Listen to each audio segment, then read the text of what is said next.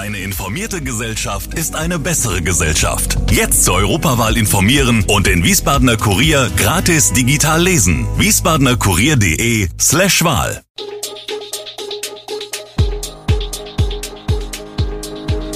Gude, unser morgendliches News Update. Das Wichtigste aus Wiesbaden für Sie im Überblick. Guten Morgen aus Wiesbaden an diesem 15. Dezember. Der Kinderimpftag in Wiesbaden, der Hauptbahnhof wird wieder lebendig und bei Weihnachtspaketen ist Eile geboten. Das und mehr hören Sie heute im Podcast. Am kommenden Samstag soll es in der DKD in Wiesbaden einen Kinderimpftag geben. Bis zu 80 Mädchen und Jungen im Alter von 5 bis 11 Jahren können dort gegen Corona geimpft werden. Die Impfaktion soll in der Zeit von 9 bis 15 Uhr stattfinden. Von Donnerstag an kann man sich mit einem Online-Formular für feste Termine anmelden. Das Formular wird dann auf der Webseite der Stadt veröffentlicht. Die STIKO hat den Impfstoff von BioNTech für 5- bis 11-Jährige empfohlen, wenn diese Vorerkrankungen haben. Aber auch alle anderen Eltern, die dies wünschten, könnten ihre Kinder impfen lassen. Was die Impfung von Erwachsenen anbelangt, meldet die Stadt, dass vom 6. bis 11. Dezember im Luisenforum und im Schelmengraben 3025 Menschen geimpft wurden.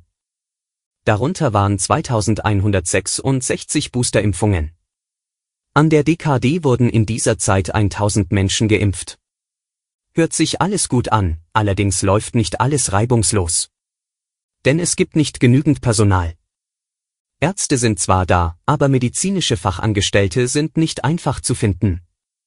Auch für die Sicherheitsleute ist es am Luisenforum wohl nicht immer einfach.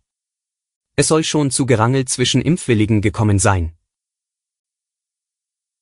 Der Wiesbadener Hauptbahnhof wird wieder lebendig. Ab 22. Dezember werden wieder Züge fahrplanmäßig über die Haupttrasse zum Bahnhof fahren. Und zwar alle. Doch es gilt noch einige Arbeiten zu erledigen. Fünf Gleise wurden für die Sprengung gekappt. Auf einer Länge von 100 Metern waren die Schienenstränge zur Vorbereitung abmontiert und in Sicherheit gebracht worden. Vier der Gleise sind bis zum Stichtag wieder intakt. Gleichzeitig zu den Arbeiten an den Gleisen werden auch die Oberleitungen hergerichtet. Erste S-Bahnen werden übrigens schon am 21. Dezember auf den neuen alten Gleisen zum Hauptbahnhof fahren, allerdings ohne Passagiere. Um nämlich wie geplant am 22. pünktlich zum Betriebsstart die erste S1 auf die Fahrt zu schicken, müssen die Triebzüge schon bereitgestellt werden. Rund 20 S-Bahn-Züge werden die Nacht schon in Wiesbaden verbringen. Und während die Züge wieder fahren, kann ein Mann aus Idstein nun endlich wieder parken denn seit Wochen stand auf seinem Parkplatz in einer Tiefgarage ein fremdes Fahrzeug. Über einen Bericht beim Wiesbadener Kurier wurden viele Menschen auf den Fall aufmerksam. Sie teilten die Geschichte in den sozialen Medien vielfach. Und nun ist die Sache endlich aufgeklärt. Ein Mann meldete sich bei dem Parkplatzbesitzer. Wie sich herausgestellt hat, wurde ihm der Parkplatz ebenfalls vermietet. Allerdings von einer Frau, die gar nicht das Recht hat, den Tiefgaragenplatz anzubieten. Er war mit ihr über eine Kleinanzeige in Kontakt gekommen. Und sie habe ihm dann diesen Stellplatz gezeigt. Der eigentliche Besitzer denkt nun, entweder wurde dem Falschparker der falsche Platz gezeigt oder er hat den Platz verwechselt. Er hat nun zwei Monatsmieten für die Blockierung seines Tiefgaragenstellplatzes bekommen.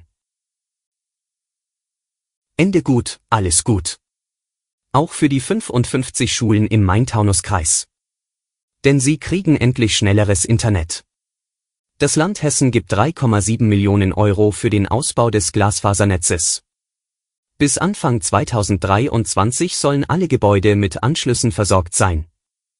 Neben dem Geld vom Land steuert der Bund weitere rund 4,6 Millionen Euro für den Glasfaserausbau im Main-Taunus-Kreis bei, während die Kommunen rund 928.000 Euro aufbringen müssen. Insbesondere während des Homeschoolings während der Corona-Pandemie sei deutlich geworden, wie wichtig eine schnelle Internetverbindung sei, sagt der Direktor einer Schule. Denn es habe in diesem Zusammenhang mit über 1200 Schülern am Gymnasium doch immer wieder Probleme gegeben. Wir freuen uns, wenn das alles ruckelfrei funktioniert, sagte er. Kinder ab fünf Jahren können ab dieser Woche gegen das Coronavirus geimpft werden. Viele Eltern freuen sich darüber, andere zögern. Für eine Impfung spricht, dass die Inzidenz unter den Kindern zwischen fünf und elf Jahren derzeit sehr hoch ist. Kinder ohne Impfung werden sich also mittelfristig mit Corona infizieren. Die Impfung soll schwere Covid-19-Verläufe und Todesfälle in dieser Altersgruppe verhindern. Allerdings verlaufen die meisten Infektionen bei Kindern ohne Symptome. Das Risiko einer schweren Erkrankung ist bei ihnen eher gering. Die STIKO spricht sich deshalb dafür aus, dass nur 5- bis 11-Jährige mit Vorerkrankungen geimpft werden. Dazu gehören starkes Übergewicht, aber auch Tumorerkrankungen oder das Down-Syndrom. Außerdem sollten Kinder geimpft werden, die Kontakt zu Risikopatienten haben. Wer zu Weihnachten noch ein Paket ins Ausland schicken will, der sollte sich dringend beeilen. Denn Corona stellt den Paketversand das zweite Jahr in Folge vor besondere Herausforderungen. Vor allem mit Blick aufs Fest. Das Paketvolumen von DHL und Co. wird nämlich Rekordniveau erreichen.